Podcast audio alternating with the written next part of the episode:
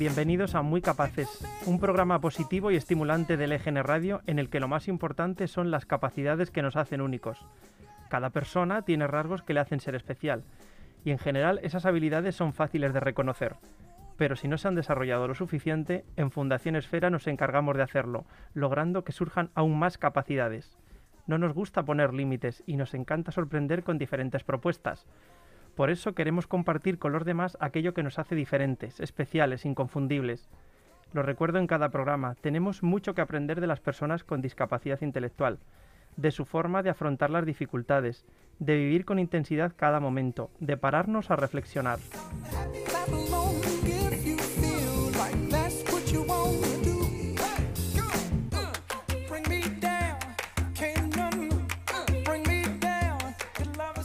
Las residencias de personas con discapacidad intelectual se han convertido en parte activa de la campaña electoral de la Comunidad de Madrid al reclamar a los partidos políticos que concurren a las elecciones del próximo 4 de mayo el compromiso de crear un fondo extraordinario que ponga fin a la situación de infrafinanciación actual. En el SOS a los partidos pues se alerta entre otras cosas de las fatales consecuencias que no abordar una solución de forma urgente tendrá en la sostenibilidad de estas organizaciones no lucrativas que las gestionan y en la calidad de vida de las personas eh, que atienden y la de sus propias familias. Para averiguar más sobre esta realidad, lo mejor es acudir a sus protagonistas. Por eso hoy me acompañan en el programa Sara Martínez, gerente de la Fundación Esfera. Buenos días, Sara. Hola, buenos días, ¿qué tal? Y María José Rodríguez, psicóloga y directora del área de adultos. Hola, buenos días. Ellas conocen de primera mano esta realidad y seguramente que nos aporten datos muy característicos y puedan explicarnos cómo funciona una residencia, sobre todo María José, y cuáles son las características esenciales. ¿no? Lo primero que te quería preguntar es, Sara, si estuviste la semana pasada aquí, ¿ha habido algún cambio? ¿Algún partido se ha comprometido con esos planteamientos que hacíais desde Plena Inclusión? Muy rápido quieres tú que funcionen las cosas. Rapidez, eficacia. Ojalá, ojalá este llamamiento hubiera sido tan efectivo ¿no? y tan eficaz, pero no, no, no. Lo que pasa es que no perdemos la esperanza, o sea que seguimos, seguimos aquí.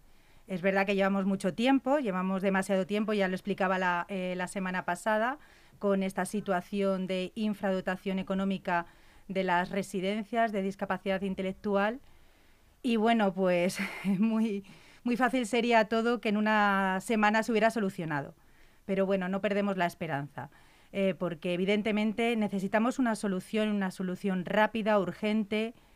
Eh, todos los, los políticos, eh, todas las bueno, la administración pública, ¿no? Eh, eh, en, general conoce perfectamente la situación de las residencias y, lo que le solicitamos es ya una medida urgente, no solo, o sea, primero sí, esa medida urgente de un fondo extraordinario, porque, porque si no, no podemos seguir.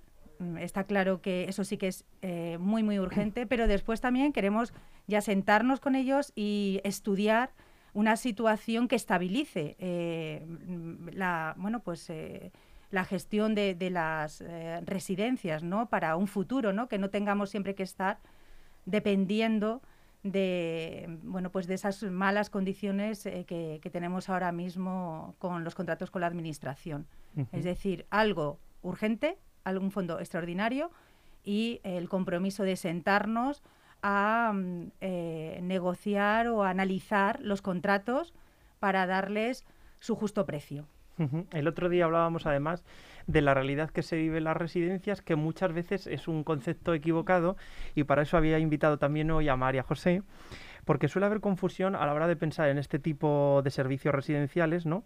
Y seguramente muchas personas o la mayoría lo, asocian al último periodo de vida, a personas mayores y no es una realidad que se dé, por ejemplo, en el caso de la Fundación Esfera, ¿no? Por eso me gustaría ver una visión más real. María José, tú que estás todos los días en residencia, ¿cómo definirías la residencia de Esfera? La residencia es una familia, al final es una familia, es una comunidad en la que hay muchos agentes, pero que aportamos desde todas las partes. Y además es que hay una bidireccionalidad, ¿no? O sea, nos influimos, no solo son los profesionales, sino que las familias y los residentes eh, son importantes, deciden, actúan. Además, em, una residencia de personas con discapacidad intelectual efectivamente no es eh, una residencia para personas que están en sus últimas etapas. Tenemos residentes desde los 18 años hasta los 70 y pico. Eso da más calidez y más sensación de familia, porque es convivir con, casi con los abuelos, con hermanos mayores, y además tienen proyectos vitales diferentes eh, que apoyamos eh, en, todas las etapas de la vida.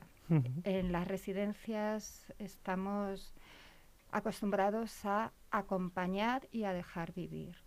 Podemos estar desde momentos importantes y dolorosos, como puede ser el fallecimiento de un familiar, hasta momentos mm, importantes, positivos, eh, como puede ser la inserción laboral, ¿no? el primer trabajo, apoyarles, la ilusión o incluso sus experiencias de vida independiente y de contacto en comunidad.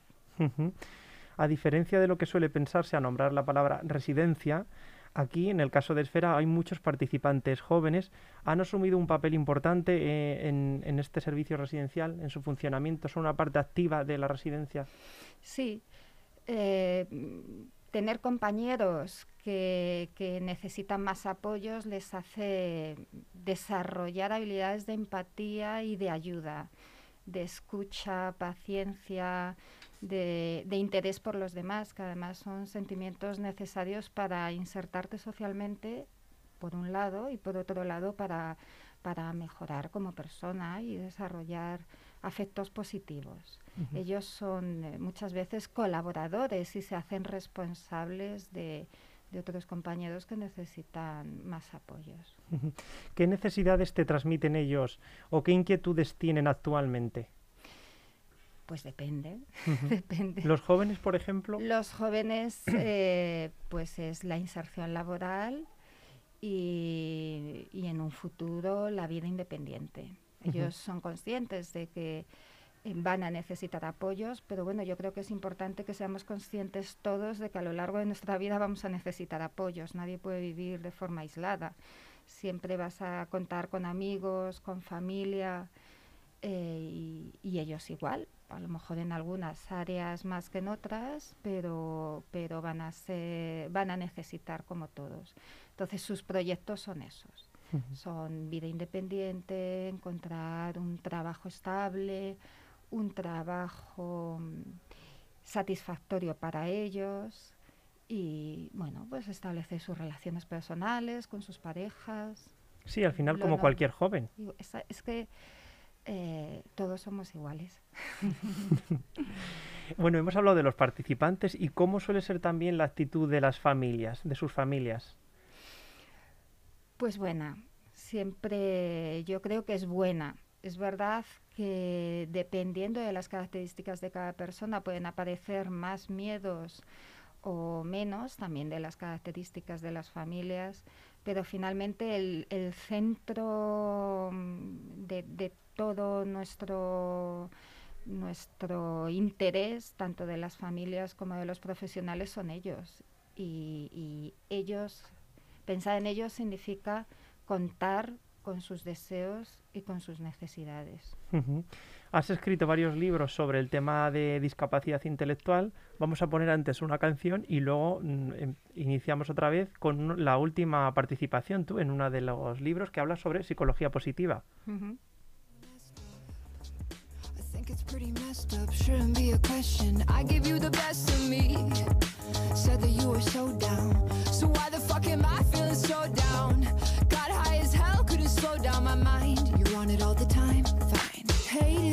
You smoke, but I lit cigarettes for you.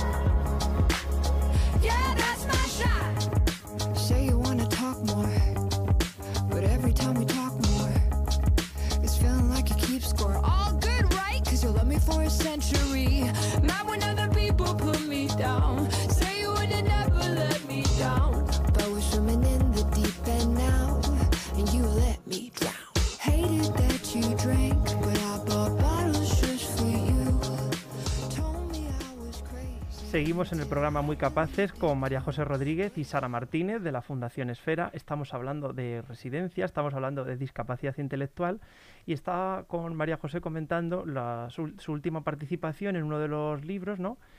Eh, ¿Crees que, realmente sigue habiendo prejuicios sobre la realidad de la discapacidad intelectual? Creo que hay desconocimiento. entonces el desconocimiento te lleva al prejuicio. Todo lo desconocido nos, nos despierta eh, sentimientos ambivalentes. Por un lado, interés, pero por otro lado, miedo. Entonces, eh, creo que la sociedad está preparada, ya hay más, más, tenemos otra, otra, mentes mucho más abiertas, tenemos eh, más posibilidades de entender las diferencias, pero no se conoce, no se conoce la discapacidad intelectual. ¿Cómo crees que puede cambiar esta situación? ¿O qué propondrías tú, por ejemplo, si estuvieras en la administración, de decir, vamos a cambiar esto, para que la gente lo conozca realmente? Yo creo que mm, yo no creo en forzar las situaciones, me parece que simplemente hay que dejar que se den. Entonces, propiciar que haya espacios inclusivos, eh, propiciar que, que, que, todos podamos estar con todos, con experiencias eh, potenciadoras y positivas, pues al final esa es la única forma de, conseguir que todo el mundo llegue a entender lo que es algo, porque lo que son los discursos o los programas eh, artificiales al final se quedan en, la superficie. También hablamos cada vez más de la importancia de los psicólogos, porque muchas veces nos centramos en salud física ¿no? y nos olvidamos también pues eso del bienestar emocional. ¿Crees que en los próximos años se tomarán medidas para dar mayor protagonismo a la psicología en diferentes ámbitos? no lo sé. ¿O lo esperas? No lo sé. Yo creo que como otras tantas cosas hay en España la psicología es una disciplina que es relativamente nueva eh, y entonces como nueva ahora mismo está muy viciada. Hay mucho intrusismo, hay grandísimos profesionales, hay grandes expertos, pero hay mucho intrusismo. Entonces, está tan a pie de calle, pero tan mal interpretada que se tiende pues a pues eso, a mirar en internet, a comprar libros de autoayuda y todo eso se considera psicología que como poco es ineficaz y como malo pues puede ser contraproducente. Creo que hay que, en, en breve no lo veo, ojalá me equivoque, pero creo que necesitamos un poquito más de madurez y lo mismo que con discapacidad intelectual, de conocimiento. La última materia en la que estás indagando se centra en la psicología positiva. Yo he estado también investigando un poco porque no tenía ni idea, digo, no voy a ir al programa de la radio sin saber lo que es psicología positiva. Entonces, eh, bueno, he visto que existe incluso un instituto europeo y basándose en la definición de Christopher Peterson, la definen como el estudio científico de lo que hace que la vida valga más la pena, ¿no? Es la llamada de la psicología científica y práctica para estar tan preocupados por las fortalezas como por las debilidades. O sea que se centraría más en aquello que nos hace feliz, ¿no? En aquello que nos motiva. Sí, la psicología positiva en sí como disciplina eh, se se encuadra dentro de las llamadas terapias de tercera generación, que son, digamos, las más modernas. Em, eh, siempre muchas de las, de las eh, técnicas o de las fortalezas que trabajan están incluidas en otras disciplinas, pero es verdad que la psicología positiva, Seligman, que fue el que, está, el que, el que habló por primera vez de psicología positiva, em, lo hizo, cambió radicalmente su visión de la psicología porque fue el que en su momento habló de indefensión aprendida, que es algo como completamente diferente. Él investigó sobre la indefensión aprendida, que es la eh, este sentimiento y esta falta de acción, este bloqueo que aparece en las personas cuando sienten que no tienen ningún control sobre su vida, que hagan lo que hagan, eh, no depende de ellos. Sin embargo, bueno, pues con un episodio, un episodio que sucedió con su hija, cuentan, su hija pequeña, y bueno, tras mucho seguir avanzando, decidió dar un giro. ¿Y qué pasó? Pues eh, de repente se da cuenta que mm, las emociones negativas, eh, em, empezamos a incidir en las emociones negativas, no solo en la psicología, sino en, la sociedad después de la Segunda Guerra Mundial. Bueno, pues el momento social y económico lo facilitó, em, abandonando las positivas. Las emociones negativas son necesarias, son evolutivas, ¿no? O sea, la ira te prepara para atacar el miedo para huir. Y eso eh, para un humano es, importante. Pero ¿qué hacen las, las emociones positivas? Las emociones positivas lo que hacen es que propician un pensamiento más flexible, permiten una toma de decisiones más, eh, más adecuada porque, porque te hacen ver muchas más soluciones. Son fortalezas, ¿vale? Son rasgos. Eh, él las centra en, algunos fundamentales, bueno, habla de, 24 fortalezas, pero los podemos resumir, los que él destaca más o los que podemos destacar más de manera resumida son el optimismo, que tiene relación con el futuro, es el humor, que es una habilidad o es una capacidad meramente humana. Se sigue, se sigue investigando sobre el humor, no se sabe, porque algo nos, resulta, gracioso. En psicología positiva el humor se relaciona directamente con la risa. La risa es una respuesta neurofisiológica que activa muchas cosas, tanto a nivel dopaminérgico como cardíaco, circulatorio, respiratorio, y eso provoca un estado físico y mental que facilita lo que estamos diciendo, facilita el aprendizaje. Por ejemplo, ¿quiénes son los que más ríen? Los niños. Los niños. ¿Cuándo ríen más? Jugando. ¿Qué sucede durante el juego? Aprenden.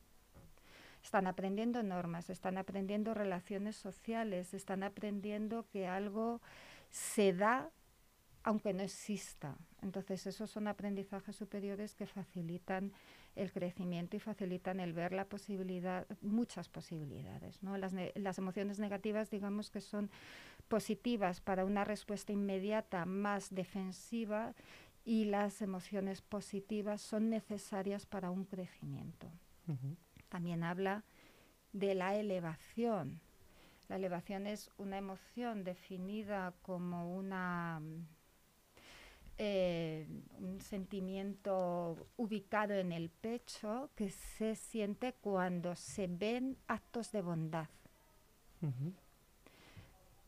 Eh, tú estás viendo que alguien está haciendo algo bueno, ¿no? Y te sientes como, como muy bien.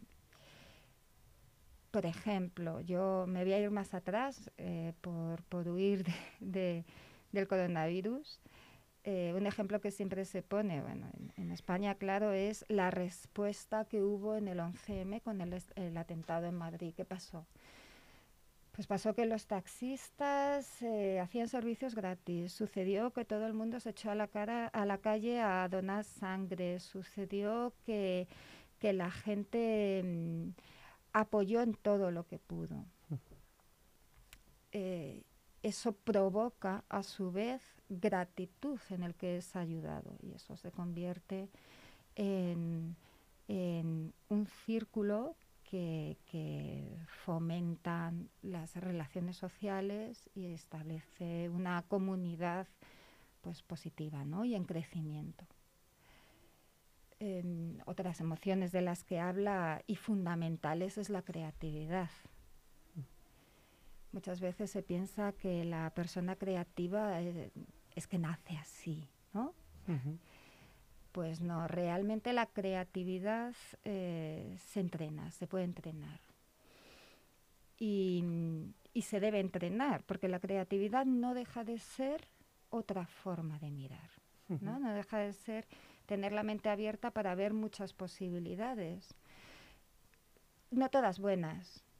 O sea, no, no, todos los grandes genios, todos los trabajos que han hecho han sido buenos. A lo mejor han hecho muchos malos y pocos ya buenos. Ha salido alguno bueno.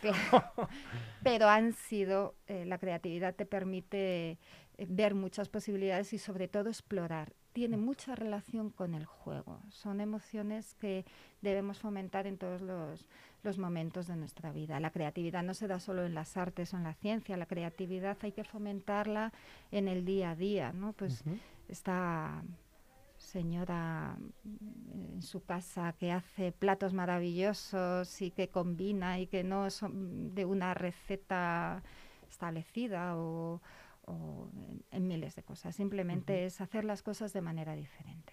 ¿Y todo esto de la psicología positiva se aplica de algún modo en, en la residencia o en la Fundación Esfera con los participantes?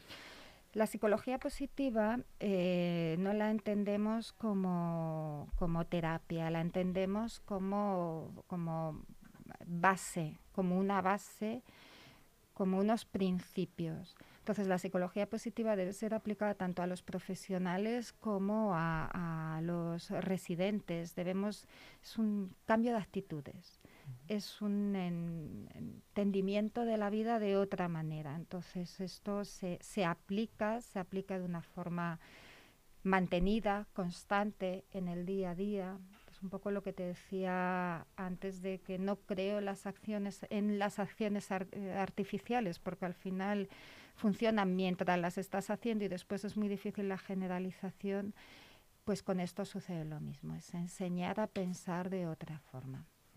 Bueno, ahora que tenemos aquí a la gerente, podemos proponer cosas que no te va a decir que no para aplicar la psicología positiva.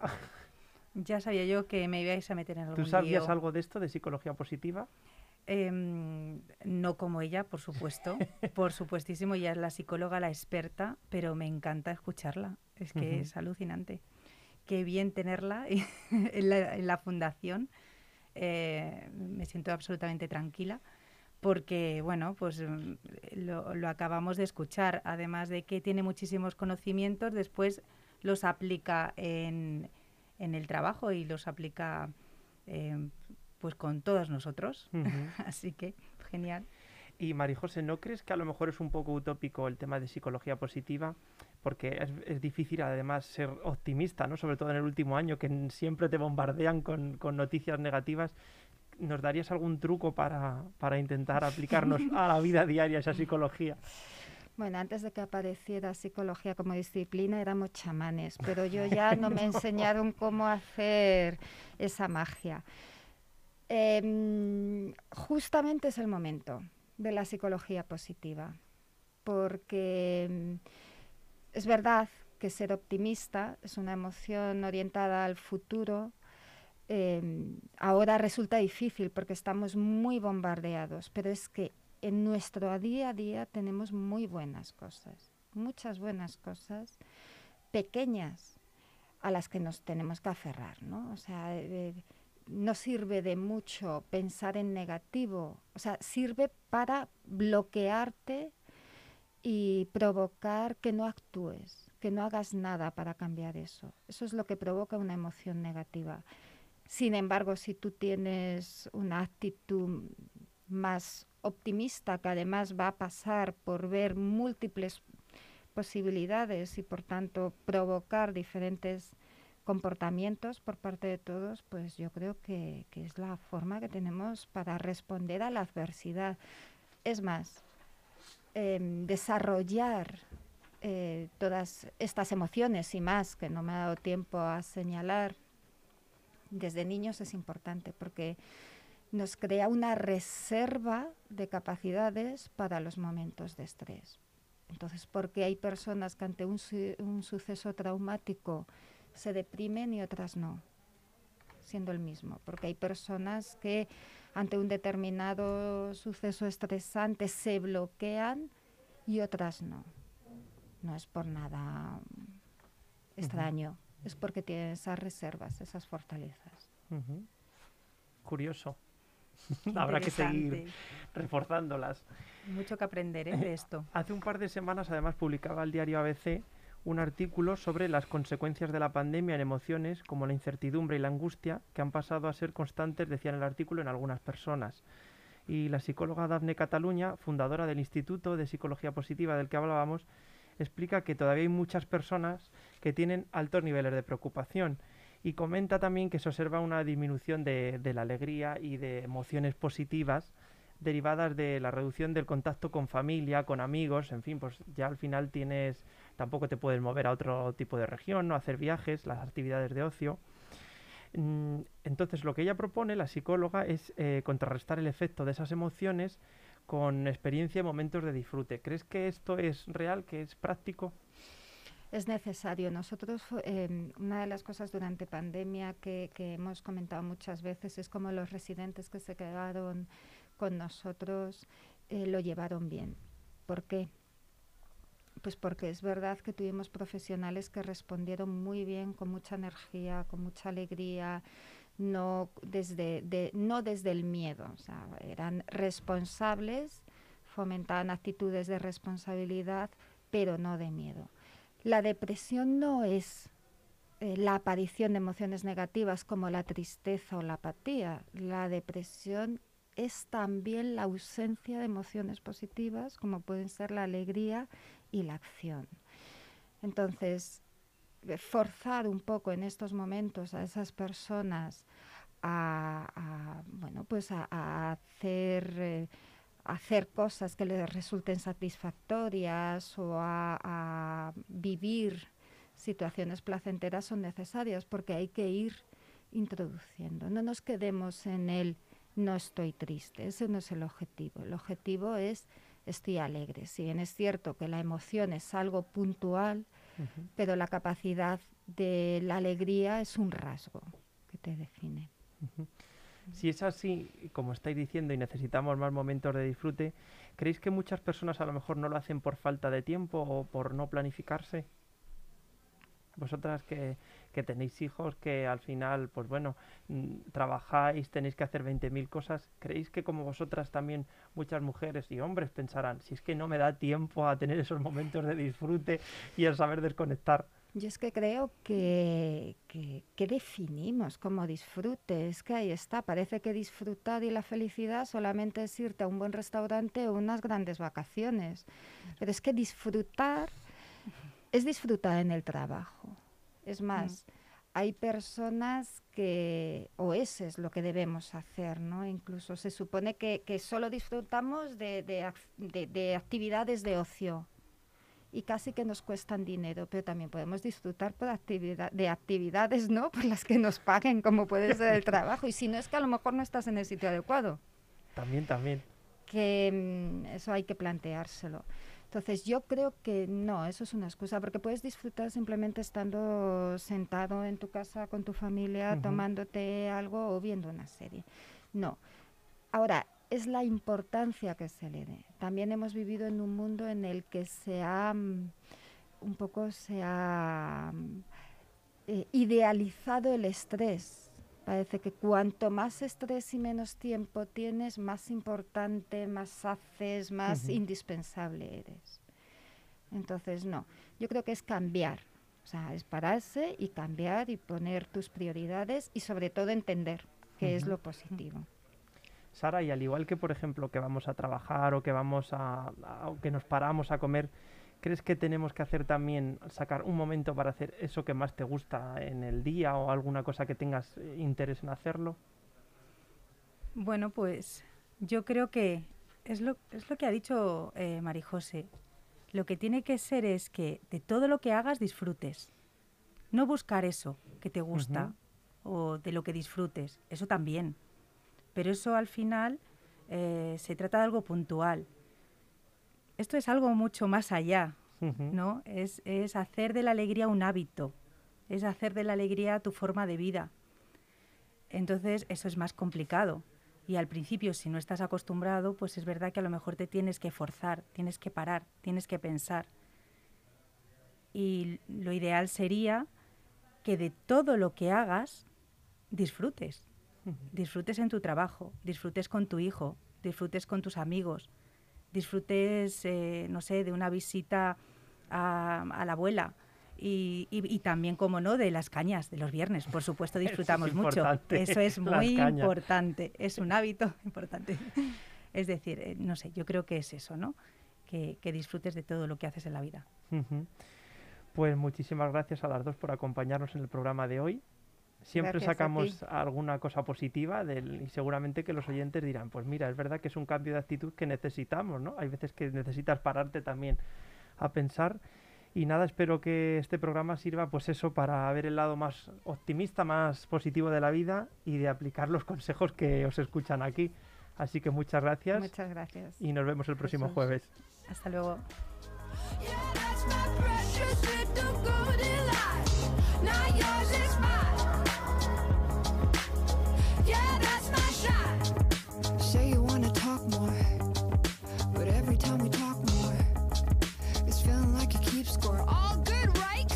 for a century. Not when other people put me down.